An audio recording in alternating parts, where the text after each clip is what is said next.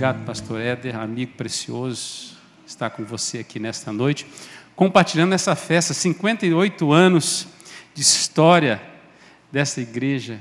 Quantas experiências, né, orando, quantas respostas de oração, quantas lágrimas juntos, sem ninguém abandonar o barco, estavam ali abraçados quantas vitórias foram celebradas nesses anos todos, quantos casamentos restaurados, quantos casamentos aconteceram, quantos filhos foram batizados aqui, quantas pessoas saíram daqui que é bênção em outros lugares. 58 anos de história é muito tempo.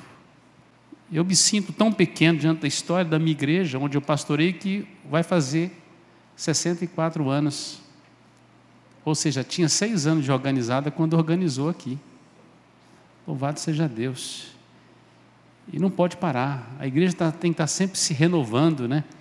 A reforma tem que estar tá sempre acontecendo. Se a sua casa você não reforma ela constantemente, ela se acaba. Assim é a igreja, é uma reforma que não para. E não para. Eu separei um texto da palavra de Deus para compartilhar com você, que tem tudo a ver com a igreja. Eu, eu nem consigo pregar sobre a igreja sem falar em Éfeso porque para mim é uma das igrejas referenciais, modelo que Deus deixou para a gente. Mas eu queria que você abrisse lá no livro do Apocalipse, no capítulo 2, do verso 1 a 7. O que o Espírito Santo tem para nós nessa noite? Diz o texto da palavra de Deus: Ao anjo da igreja em Éfeso escreve: Essas coisas diz aquele que conserva na mão direita as sete estrelas, que anda no meio dos sete candeeiros de ouro Conheço as tuas obras, tanto o teu labor como a tua perseverança, e que não pode suportar homens maus, e que puseste à prova os que a si mesmos se declaram apóstolos e não são, e os achaste mentirosos, e tens perseverança, e suportaste provas por causa do meu nome, e não te deixaste esmorecer. Tenho, porém, contra ti que abandonaste o teu primeiro amor. Lembra-te, pois, de onde caíste, arrepende-te e volta à prática dos, das primeiras obras. E se não, venho a ti e moverei do seu lugar o teu candeeiro, caso não te arrependas. Tens, contudo, a teu favor que odeias as obras dos nicolaítas, as quais eu também odeio. Juntos, o verso 7. Quem tem ouvidos, ouça o que o Espírito diz às igrejas. Ao vencedor, dar-lhe-ei que se alimente da árvore da vida que se encontra no paraíso de Deus. Ao vencedor, ao vencedor. Nós caminhamos é para isso, viu? Tudo que acontece no meio da história são atalhos de um final lindo. O Deus que é o alfa e o ômega. Vamos orar? Senhor Jesus, obrigado por tua palavra santa e preciosa que o teu Espírito Santo conduza-nos a pastagens verdejantes. Traga o refrigério, cura, graça, restauração, renovo, através do poder do teu Espírito, pela manifestação da tua vontade, a tua santa e preciosa palavra. Oramos em nome de Jesus. Amém. Que igreja linda, viu? Estou muito feliz de estar aqui nessa noite esse povo caloroso, esse grupo afinado aqui adorando ao Senhor com esta alegria. E eu fiquei com vontade de pular, fiquei com vontade de dançar, porque cantou a música que tinha todas essas coisas, e presbiteriano dança, pula assim e dança assim. Muita ortodoxia, né? Amados, a igreja de Éfeso é uma igreja extraordinária o apóstolo Paulo ele está encerrando a sua segunda viagem missionária. A primeira, Barnabé era o chefe da caravana, Paulo era o auxiliar. Na segunda viagem, a gente conhece aquela, aquele probleminha que aconteceu com o João Marcos, que abandonou a caravana no meio do caminho. Paulo não, ficou, não gostou daquilo. E na segunda viagem, Paulo não quis levar o moço, levou outro personagem, Silas com ele, e Barnabé levou então João Marcos, e eles foram para um lado, Paulo para o outro. Era um tempo de confirmar a igreja do Senhor Jesus, e nessa segunda viagem foi uma experiência singular, porque o alvo da missão é, final era levar o evangelho para o lugar mais longe possível, onde tinha maior população, Ásia, mas o Espírito Santo não deixou. Mudou a vontade do apóstolo. Tiveram que atravessar o oceano, pregar o evangelho em Filipos. Lá nasce uma igreja maravilhosa, o evangelho chega na Europa. E terminando aquela viagem, Paulo passa por Filipos, Tessalônica, Bereia, Atenas, Corinto. Então ele fez um tour na Grécia. E na volta, diz que ele passa em Éfeso. E ele havia feito um, um voto a Deus, e ele não ficou em Éfeso ali para fundamentar uma igreja, porque Paulo havia feito um voto a Deus, diz que ele rapou a cabeça, e ele tinha que voltar para Jerusalém, para a festa dos Pentecostes. Porque tinha um compromisso que ele havia firmado com Deus, e por causa disso Paulo volta. Mas Paulo, eu imagino que passou na cidade e falou assim: ali, ali é um lugar estratégico. E a terceira viagem, Paulo vai para lá, e diz que quando ele chega em Éfeso, ele encontra ali um grupo de irmãos, 11 homens, que ainda estavam baseados no, ainda no, no batismo de João. E Paulo anuncia a Cristo, aqueles homens, João Batista, né? Anuncia a Cristo, diz que eles são, eles recebem o Espírito Santo, são batizados, então assim, e nasce a comunidade de Éfeso. Como é que a comunidade de Éfeso nasce? Cheia do Espírito.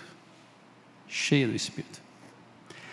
A ortodoxia é muito boa, mas a ortopraxia é maravilhosa. A vida da igreja. A igreja viva.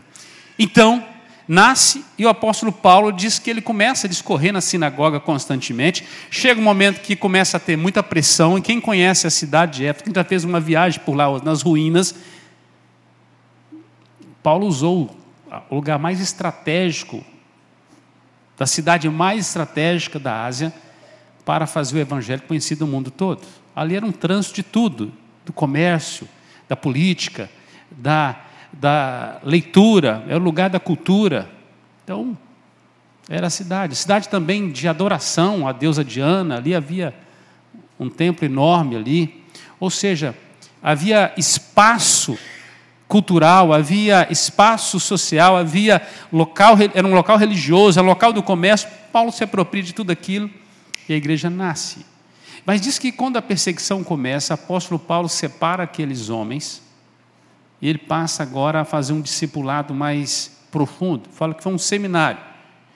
Paulo passa agora a fazer um trabalho de preparo daqueles homens, alugando uma sala na cidade, um espaço. E é bem provável que Paulo trabalhou por volta das 14 às 16 horas todos os dias. Período do calor, quando ninguém suportava o calor, as pessoas né, se escondiam, era a hora que o apóstolo Paulo separava esses homens para estudar a palavra. E diz que a partir dali, esse discipulado e possivelmente trabalho também nas casas, em apenas dois anos, toda a Ásia, que hoje é a Turquia, você conhece a Ásia Menor, a Turquia, onde está Éfeso, onde está a igreja de Filadélfia, né? a igreja de Sardes, a igreja de Tiatira, de Esmirna, de Pérgamo, toda aquela região recebeu o evangelho naquela época. Ou seja, o evangelho se espalhou por toda aquela, aquela região. Em dois anos, o país inteiro foi tocado pelo poder de Deus. E diz que o Espírito Santo estava com o apóstolo Paulo. A igreja que nasceu assim. Paulo dedica um bom tempo nesta igreja, treinando, capacitando, diz que ele discipula os presbíteros. E lá no capítulo 19 está a história, no capítulo 20, Paulo despede agora desses presbíteros, ele está passando na região, manda chamar, de Mileta, ele manda chamar os presbíteros da igreja, os líderes, Aqueles homens que ele gastou tempo com eles, houve um discipulado profundo. E o apóstolo Paulo, então, eh, gasta mais um tempo agora, um tempo de instrução, um retiro rápido com esses homens, dizendo que dia e noite ensinou, instruiu, orou, foi o modelo Paulo termina dando várias recomendações do que aconteceria nos próximos tempos, a respeito de perseguição, a respeito de é, heresia entrando dentro da igreja, gente que ia confundir os discípulos, dizendo assim: olha, nós começamos muito bem, a igreja começou muito bem, mas ela precisa continuar bem. Para isso, vocês vão precisar vigiar, vocês vão ter que precisar proteger a comunhão dos santos, manter a pureza doutrinária, manter o fervor espiritual. E Paulo está dizendo: Eu fui um modelo para vocês. Eu fui um modelo de crente, de presbítero, de pastor, de evangelista, de mestre. Foi um exemplo. Exemplo. Então, essa igreja tinha um modelo pedigree, puro sangue, que ensinou ela a ser uma igreja viva, vibrante. Uma igreja foi plantada assim. Passados sete anos, Paulo escreve para esta igreja a carta de Éfeso. Carta maravilhosa, uma carta doutrinária e prática. Paulo trata no capítulo 1, 2 e 3 de doutrina, convicção, esperança do crente, o povo é, predestinado, escolhido, eleito, né, adotado em Cristo Jesus, selado pelo Espírito Santo, o povo foi tirado das trevas para a sua maravilhosa luz. Paulo vai trabalhar a unidade do corpo. Então, Paulo trabalha nos três primeiros capítulos doutrina, depois ele trabalha a vida prática, relacionamento é, é, é, pessoal, conjugal, a batalha do crente, mostrando que aquela igreja precisava estar estruturada, a igreja que antes não tinha um prédio para reunir, agora tem uma estrutura física, tem uma estrutura de liderança, precisa ter uma boa estrutura doutrinária, precisa também ter uma boa prática cristã. Então, Paulo escreveu a carta de Éfeso, que é um modelo para a base de uma igreja local. Em todos os relacionamentos, a gente trabalha praticamente numa carta tão pequena, seis capítulos. E ele termina falando da batalha do crente. Mas passa mais um tempo, quem está pastorando a igreja lá é um jovem pastor Timóteo, que Paulo tem que dar várias recomendações. A carta, a primeira carta a Timóteo é um tratado sobre como cuidar de um pastor, jovem pastor, conselhos. E Paulo escreve: Timóteo está cuidando da igreja, mas já tem gente já querendo se aproveitar da nobreza dele, que ele era muito jovem. E jovem acaba, às vezes, indo na onda onde não deve. Paulo ensina a tratar as mulheres, as crianças, os idosos. Paulo dá várias recomendações para Timóteo, dizendo: olha, essa igreja aí é a menina dos meus olhos, você tem que cuidar bem. Muitos vão querer atrapalhar o crescimento do evangelho, e Paulo está preocupado com aquela igreja. E ele escreve. Passado um tempo, o apóstolo Paulo não teve tempo de voltar nessa igreja e corrigir os problemas que ele havia alertado.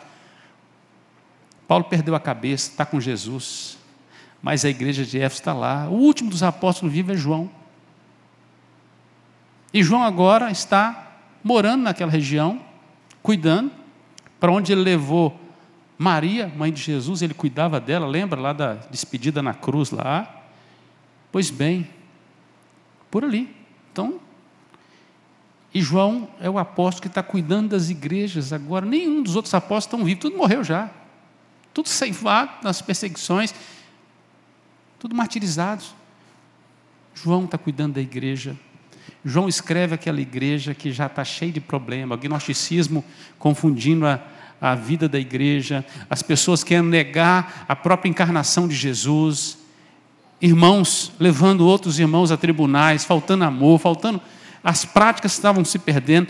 João escreve uma carta com muito amor, dizendo: se você né, é um cristão de verdade, você ama a Deus. Se você não ama o seu irmão, você também não ama a Deus. Ele começa a trabalhar essas coisas. Passado mais 10 anos, com 40 anos, essa igreja recebe uma carta, da qual João só escreve agora. É, Jesus fala assim: senta, João, que escreve o que eu vou falar. Eu vou alertar a todas as igrejas a partir de Éfeso. E ele começa a tratar das igrejas nas, nos tempos. A igreja de Éfeso é um modelo de igreja, de uma igreja que nasce no Espírito Santo, cresce, se fortalece doutrinariamente, tem sucessão de pastoreios, passa por lutas, crises, até chegar o momento que o Senhor Jesus chama a igreja para uma conversa, dizendo: se você quer continuar como igreja, a igreja de Jesus nunca acaba, mas uma igreja local pode deixar de existir. Você precisa voltar para o primeiro amor. Você precisa voltar para o primeiro amor. Eu queria que você voltasse agora para o texto lido. Essa igreja, aos 40 anos, recebe essa palavra e diz que quem recebe a notícia e tem escrever e receber a notícia é o anjo da igreja. Quem é o anjo da igreja lá? João. Que responsabilidade. Ao anjo da igreja escreve. Essas coisas diz aquele que conserva na mão direita as sete estrelas e que anda no meio dos sete candeeiros de ouro. O Senhor Jesus anda no meio da igreja, conhece os problemas, conhece as circunstâncias. Ele sabe o que se passou nos últimos 58 anos em Vicente de Carvalho. Ele sabe das lutas, das reuniões de conselhos, nas madrugadas, ele esteve presente nos velórios, nos aniversários, nas crises conjugais, nas crises familiares, nas reuniões dos líderes, nos desafetos que aconteceram, nos evangelismos, nos alcances, nos batismos, nas profissões de fé, no testemunho. Ele viu tudo. É o Deus que conhece a sua igreja. Então, quando alguém fala da nossa igreja, da igreja que a gente congrega, ele não fala com propriedade como Jesus pode falar. Então Jesus fala para João: escreve essas coisas. Eu conheço. E o que, que eu conheço da igreja? Jesus diz assim: olha, eu conheço a vida da igreja, eu conheço as obras. Eu sei que no início vocês se dedicaram à evangelização.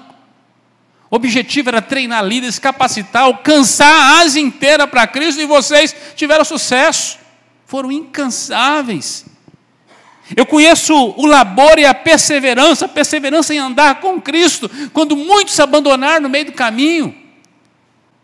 Conheço também as perseguições, homens perversos e maus que entraram tentando arredar o rebanho do Senhor, criar crise no meio do povo de Deus, e tem gente que só entra para a igreja para dividir, ele aparta para destruir, a serviço de Satanás.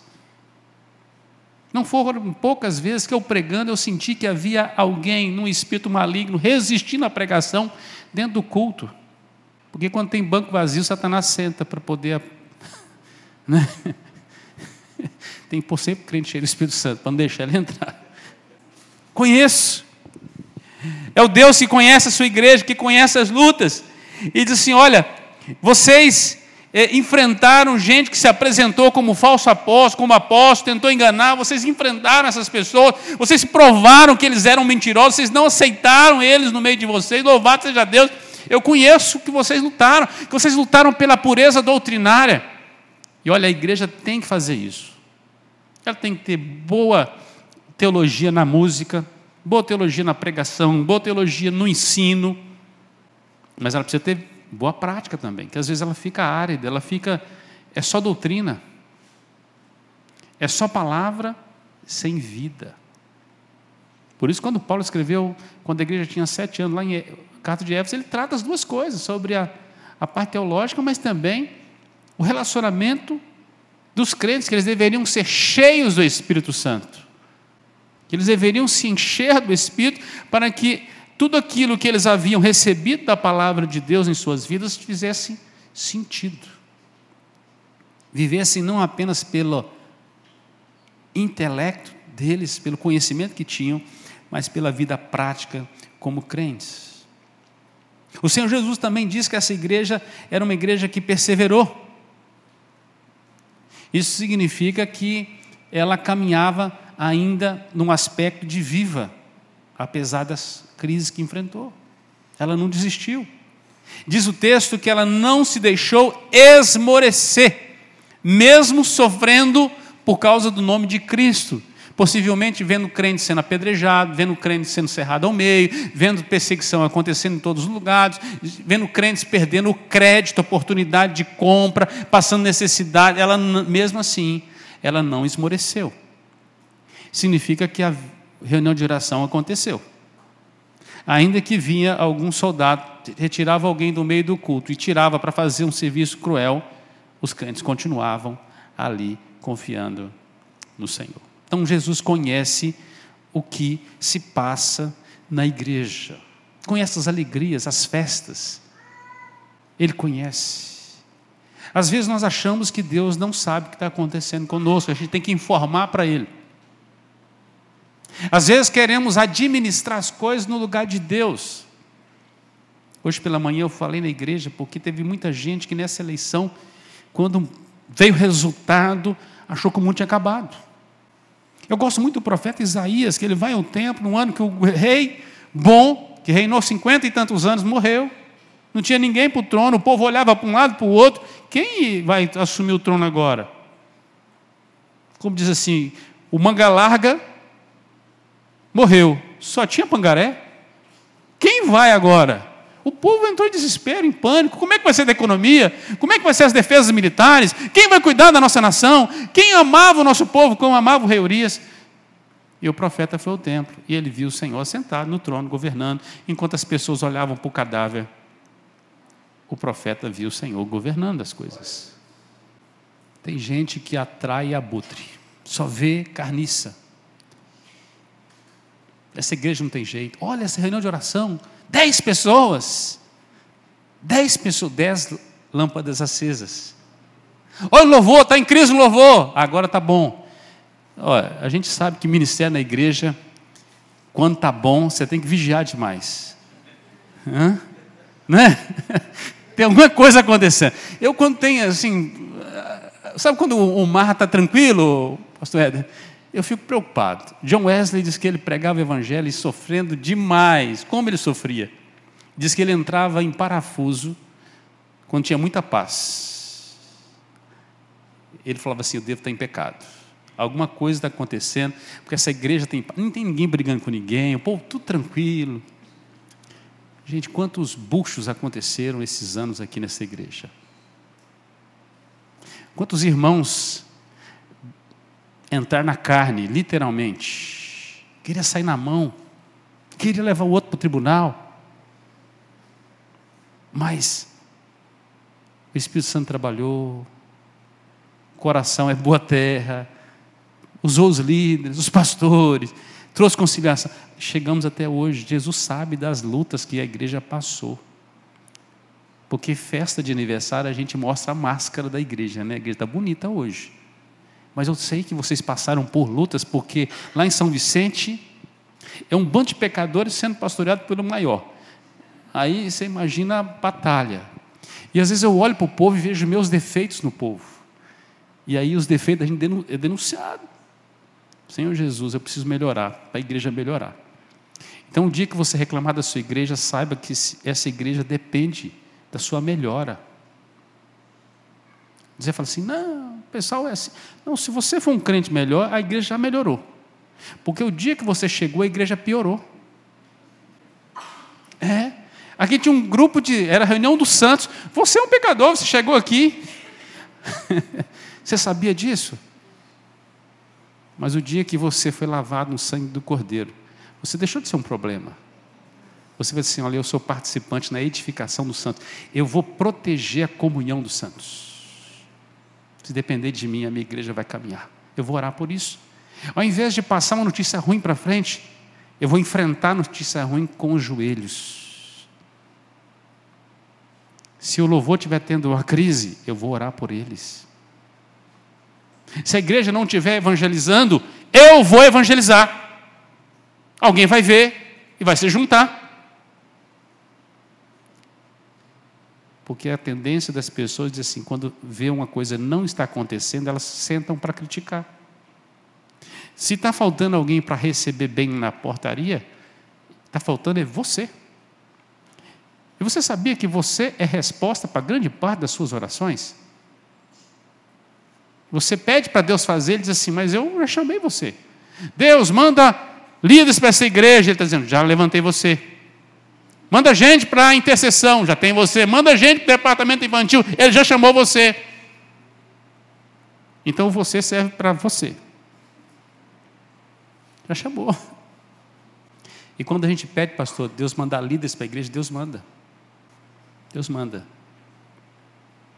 E quando a gente pede também para Deus tirar enrosco da igreja, Deus tira. E depois você fica querendo correr atrás porque um grupinho foi embora, pastor.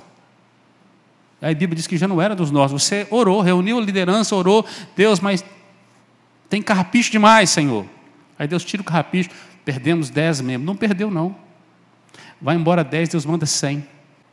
São as trocas, oxigenação do corpo. Jesus via e conhece tudo isso que acontece na igreja. Nada ficou debaixo dos panos, irmãos. Mas o texto diz também que Jesus não apenas conhece, mas Jesus também tem algo contra a igreja. Isso foi grave, o apóstolo João estava indo até bem na leitura, na carta, o Jesus que conhece as lutas, a, a, a, tudo que a igreja estava acontecendo, as vitórias, as coisas boas, as dificuldades, a superação. Uau! E de repente Jesus fala assim: anota aí, eu tenho, porém, contra ti. Nossa, não é pesado? Jesus contra a igreja dele. E agindo Deus, quem impedirá? Eu tenho, porém, contra ti, que você abandonou o teu primeiro amor.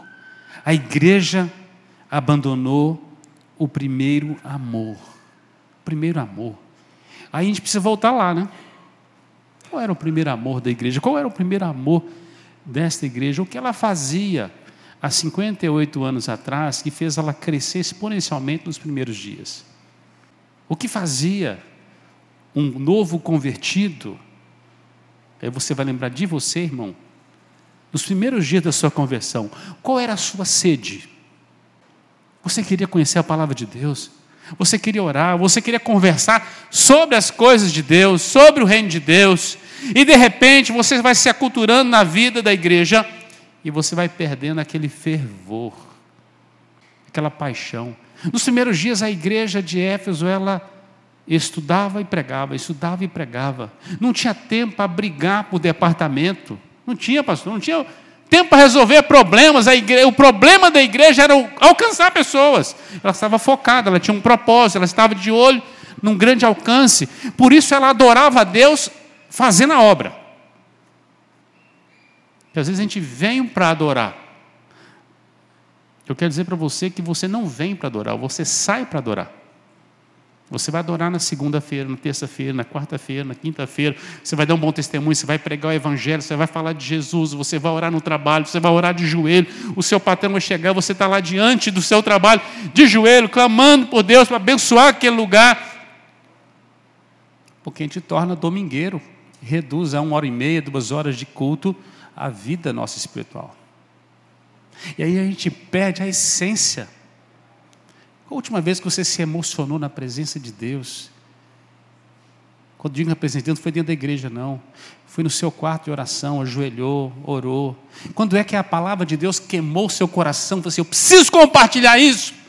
Assim como você dá um like ou dá um dislike, você compartilha uma mídia social, texto da palavra de Deus falou no seu coração, você, assim, eu tenho que postar isso. Eu tenho que falar com outras pessoas isso. Mas de repente você vai acostumando com a vida cristã. E você sabia que no início do Evangelho, quando você recebeu o Evangelho, você tinha muitas conexões. Muitas conexões com pessoas não crentes, alvos. E você queria que o seu parente conhecesse Jesus, os seus amigos, os seus colegas, as pessoas no trabalho, as pessoas lá na escola. Você queria. Você se esforçava para isso. Mas depois de um tempo, você começou a participar de muitas reuniões da igreja e você criou várias amizades aqui na igreja. Você está totalmente vinculado aos irmãos e você fica trocando agora cafezinho, almoçozinho, churrasquinho com os irmãos. E o seu relacionamento hoje é com crente. Como é que você vai alcançar alguém se você não tem relacionamento com as pessoas que não conhecem Jesus. E cada dia que passa, o seu núcleo de amizade são de pessoas da igreja, vai aumentando. E a gente fica feliz de conhecer outros crentes, não é assim? Está na mesma vibe, fala a mesma linguagem, tem os mesmos gostos. Sentar com gente que fuma, com gente que fala palavrão, Ouça o Espírito, ouça o mundo. Olha aí, há um clamor de gente precisando ser salvo. O que, que aconteceu com a igreja de Éfeso? ela está vivendo em si mesmada, para ela mesma. Perdeu a experiência com Deus e a proclamação, o avanço. Por que, que parou só na Ásia? Por que, que só este bairro conheceu a Jesus? É continuar expandindo, avançando. O DNA. A igreja, quando ela não está plantando uma igreja, ela está plantando problema. Porque quando ela não está focada na missão, ela está focada em problemas, ela começa a resolver problemas, e Satanás arruma problema no meio da igreja, o povo ficar em... ocupado. Ocupado. E nós, pastores, pastamos, né? Literalmente, né?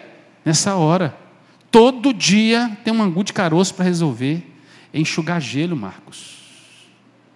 Quando deveríamos estar assim, pastor, começamos a nova frente. Pastor, nós queremos abrir um, um ponto de culto aqui. Pastor, nós começamos a evangelizar. Eu comecei uma célula no meu trabalho. Só me, me ensina o evangelho de João, me dá algum material. Eu gosto que as pessoas vão lá no meu gabinete. Sair de lá sempre com pelo menos um evangelho de João para compartilhar. Ontem eu estava com um tanto de livros aqui da PECOM, do Evangelho de João, na mão, e uma irmãzinha do coral falou assim: Ô oh, pastor, que livro é esse? Me dá um desses. Eu falei: Te dou dois. Dois, pastor? Sim, mas você vai ter que fazer um compromisso comigo aqui, diante de Deus. Aí ela já ficou com o olhão desse tamanho.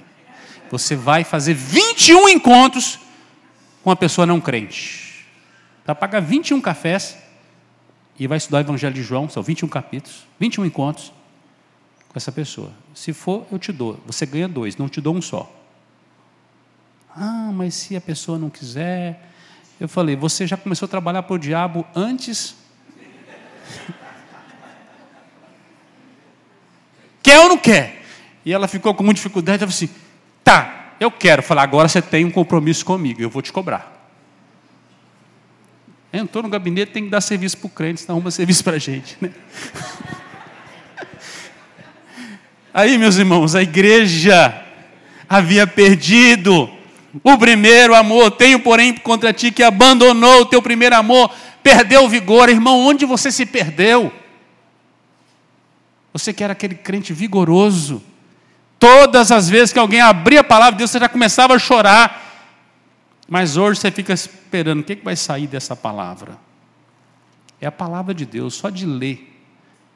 Eu tenho um temor de Deus, quando a pessoa vai ler a palavra de Deus, meu coração já queima. Porque a palavra de Deus, ela é maravilhosa. Eu sei o que ela fez na minha vida e eu sei o que ela pode fazer na vida que recebe essa palavra, que é uma espada, é a espada do Espírito poderosa.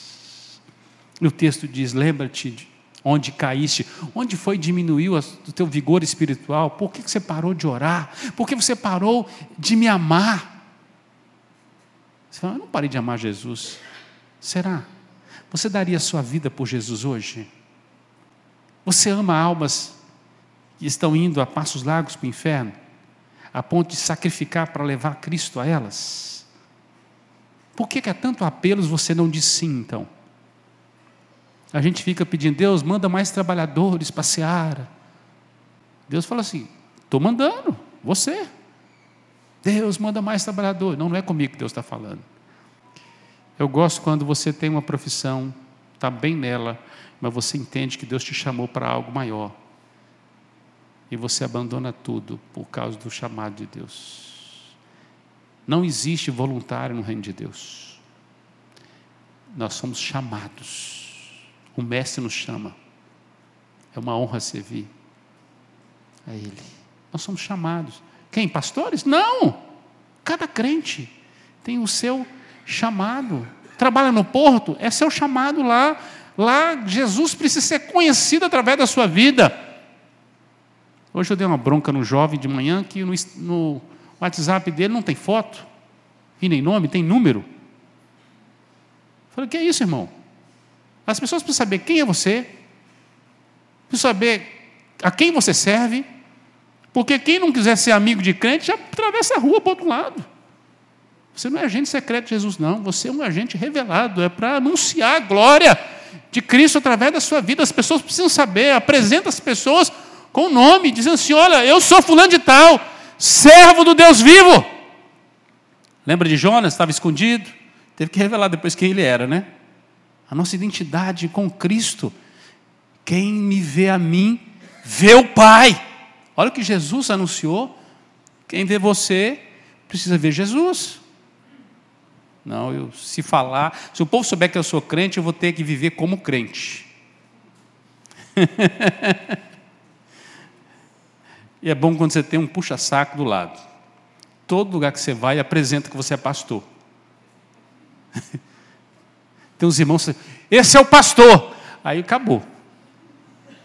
Vai vir um pedido de oração, né? Você gosta disso, pastor? Quando te apresenta assim? Oi? Não é ruim, não, né? Se apresente. A igreja de Éfeso colocou a, a face para ser conhecida, e em dois anos o mundo foi alcançado. O mundo da sua época foi alcançado pelo Evangelho. Lembra-te onde caíste, diz o texto: arrepende e volta à prática das primeiras obras. Faz meia volta, irmão. Parou, que, que essa igreja precisa para dar uma. para deixar esse conselho maluco aqui, que não cabe gente, mas saindo pelo ladrão, e, e gente incomodando o conselho o tempo todo, não tem espaço, não tem espaço, mais cadeira, é, vamos abrir uma congregação, vamos fazer isso. Esse tipo de problema que é bom reunir o conselho, né? Gente, mas não está dando mais. Olha, o som não está alcançando, porque é gente, mas. Agora, quando a gente começa a reunir, porque a Margarida brigou com a Josefa por causa da Tapaué, que levou depois do cafezinho. Isso não acontece, só acontece em São Vicente. Minha esposa só manda para minha esposa só manda para a igreja, para evento, aquelas vasilhinhas de sorvete.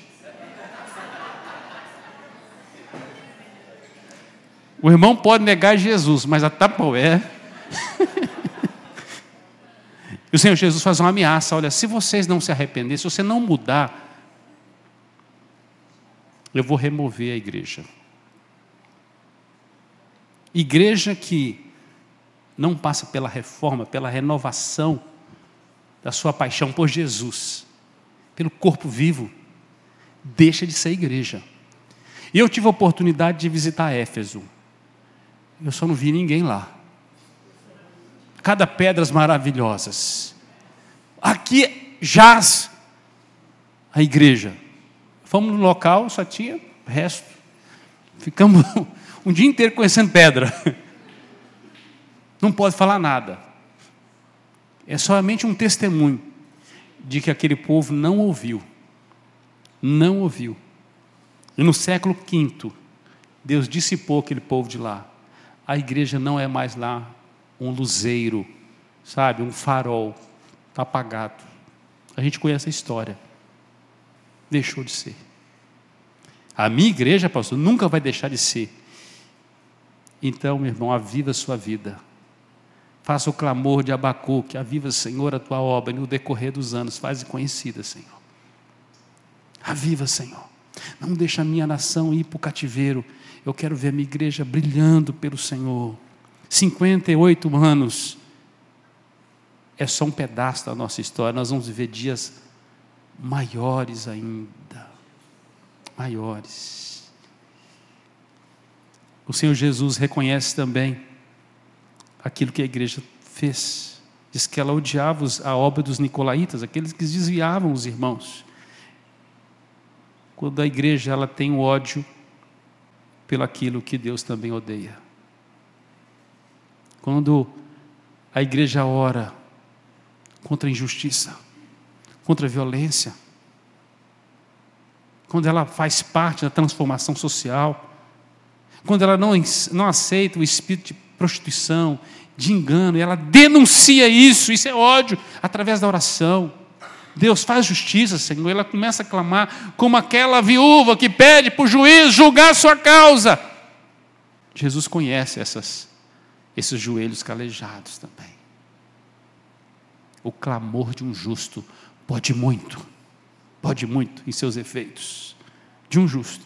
Você imagina de uma assembleia. Mas o Senhor Jesus, ele conclui essa palavra, dizendo que ele tem promessa, ele tem recompensa para a igreja que é fiel. Eu não gostaria de ver a igreja que eu pastorei um dia no banco dos réus. E ninguém visitando um prédio sem gente. Mas eu gostaria que as pessoas falassem dos avivamentos que foram passando na história. Deus avivando. É natural que a igreja tenha ciclos, crises. Só que acima das crises a igreja tem Cristo. Ele é a rocha da igreja. Ele é a rocha inabalável. Se a igreja está fincada na rocha, se ela ama Cristo Jesus, ela passa a fazer o que Cristo Jesus quer. Ela tenta agradar o seu Senhor em tudo. A minha igreja, a minha igreja será melhor, porque eu serei um crente melhor. A minha igreja vai ser santa, porque eu vou me santificar. Irmão, e quando a gente vai buscando mais a Deus, a nossa postura já denuncia o pecado na vida do outro. Você não precisa falar nada. Quando alguém está muito limpo e cheiroso, quem não está cheiroso já está denunciado, irmão. As pessoas começam a sentir aquele cheiro de longe. O sujeito já fala assim: preciso também, né? Preciso também tomar meu banhozinho, né? Quando você passa a viver na justiça. Tudo que é injusto é exposto, porque as trevas são expostas pela luz. Quando os crentes passam a viver o evangelho verdadeiro, a recompensa, aqui ele fala de vida, de vida eterna. Ele termina: dar-lhe-ei que se alimente da árvore da vida. Quando o nosso alimento é bom, o nosso corpo produz os efeitos. Quando o crente vive do bom alimento, da palavra, da vida piedosa, ele denuncia o pecado. A vida dele agora começa a transformar outras pessoas. E aquele que está chegando para a igreja tem bons modelos para copiar. Isso é discipulado. Quando olha para um crente verdadeiro, genuíno, que ama Deus. E eu gosto na igreja de apontar os colunas da igreja. Tem alguns irmãos lá na igreja que a gente cita o nome deles, todo mundo olha. Sabe por quê? Porque são irrepreensíveis. Gente, você fala assim: olha, o mundo não merece esse tipo de gente. E eu falo sempre para os jovens: copiam esses. São os heróis da fé. É gente que você pode copiar as pegadas. Nós temos um presbítero lá em São Vicente, São José de Almeida, é dona Raquel, 70 e poucos anos de casados. São José é eleito presbítero do nosso conselho, participa e faz live comigo. 95 anos. E todas as vezes que ele abre a boca no conselho, todo mundo abaixa a orelha. Quando ele fala assim, precisamos orar mais. Eu falo, gente, nós precisamos orar mais. Não é bom? Uma Domingas, que alguém. Quem conhece a Domingas lá da igreja? Aí, ó. Aquilo é pedigree puro. É esse tipo de crente que você tem que copiar, irmão. Não fica copiando aí rascunho, não. Né? Olha para os bons exemplos dessa igreja. Fulano de tal. Eu quero ser um crente daquele jeito. Como que ora? Evangeliza até debaixo do sol. É isso que eu vou copiar. Porque o problema nas igrejas é gente que começa a seguir pato. E como diz um presbítero da minha igreja, pato, ele tem três defeitos. Diz que ele sabe voar, sabe nadar e sabe andar em solo, mas as três coisas ele faz mal. E não sabe ainda cantar. Ele voa mal, nada mal e anda mal. E quando vai cantar, é melhor você olhar para as águias que Jesus renove o vigor espiritual desta igreja, que possa amar Jesus sobre todas as coisas, todas as coisas. Que o óleo do Espírito Santo seja aquilo que conecte os crentes. Quando reunir para orar, os dar as mãos, você falou, irmão, você está dando choque, faíscas do Espírito aqui, né? Crentes cheios de Deus. Quando sair para evangelizar, haja compaixão pelas almas. Compaixão verdadeira. Tanta gente nessa cidade precisa ser salva, precisa conhecer a Cristo. Tanta gente. Que você seja um crente conectado ao trono da graça, um coração largo para anunciar a boa nova. Boa nova. Dizendo assim: olha, os meus irmãos que plantaram esta igreja, os primeiros crentes, eles organizaram a igreja, fizeram aquele trabalho todo, e toda semana eles queriam abrir um ponto de culto, eles queriam fazer um culto nas casas, eles queriam evangelizar, eles queriam apresentar o evangelho, para que essa igreja não fique cuidando de lustrar móvel, lustrando prédio. Precisa quebrar isso aqui, pastor, quebra faz maior, faz duas, mas que o amor seja pelo povo de Deus, que ainda não tem nome de crente, às vezes estão lá no mundo ainda, é o próximo irmão, vai vir, vai chegar aquele que vai vir denunciando seus próprios pecados, dizendo assim: Eu quero Jesus. Vamos orar. Senhor Jesus, eu peço que o Senhor possa derramar um avivamento nessa igreja. Senhor Jesus, os 58 anos de história, tantas experiências, tantas coisas lindas aconteceu, tantas coisas tristes também, e o Senhor sabe. Nada está encoberto aos teus olhos. Mas até aqui, o Senhor trouxe essa igreja.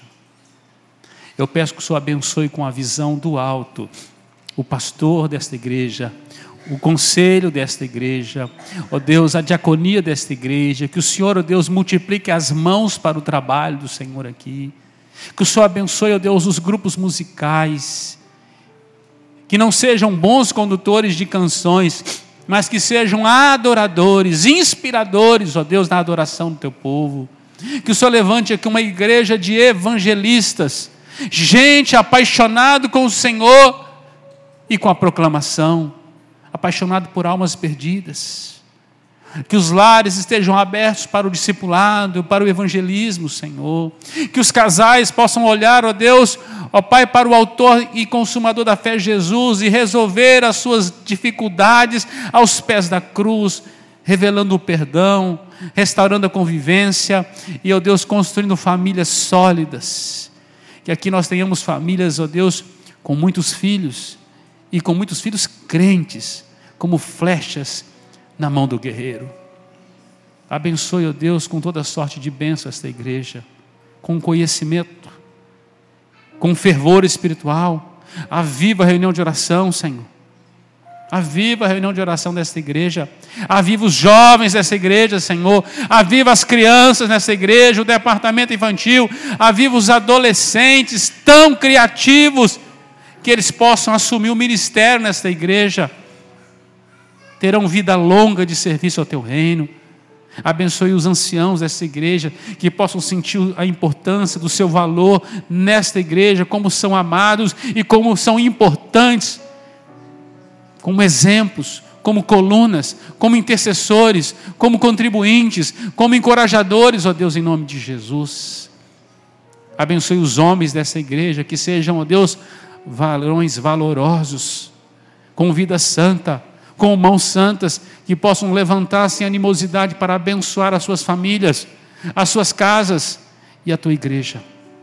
Levanta novos presbíteros, levanta novos diáconos, novos líderes nesta igreja Abençoe a mulher no seu papel de edificadora do lar, de mulher submissa, de parceira no reino, Senhor. Ah, Deus, derrama da tua graça. Traz essa igreja todos os dias para o primeiro amor, Senhor. E que ela cresça, que ela, ó oh Deus, floresça e que multiplique os seus frutos nesta cidade e fora dela e que o nome do Senhor seja glorificado em nome de Jesus. Amém.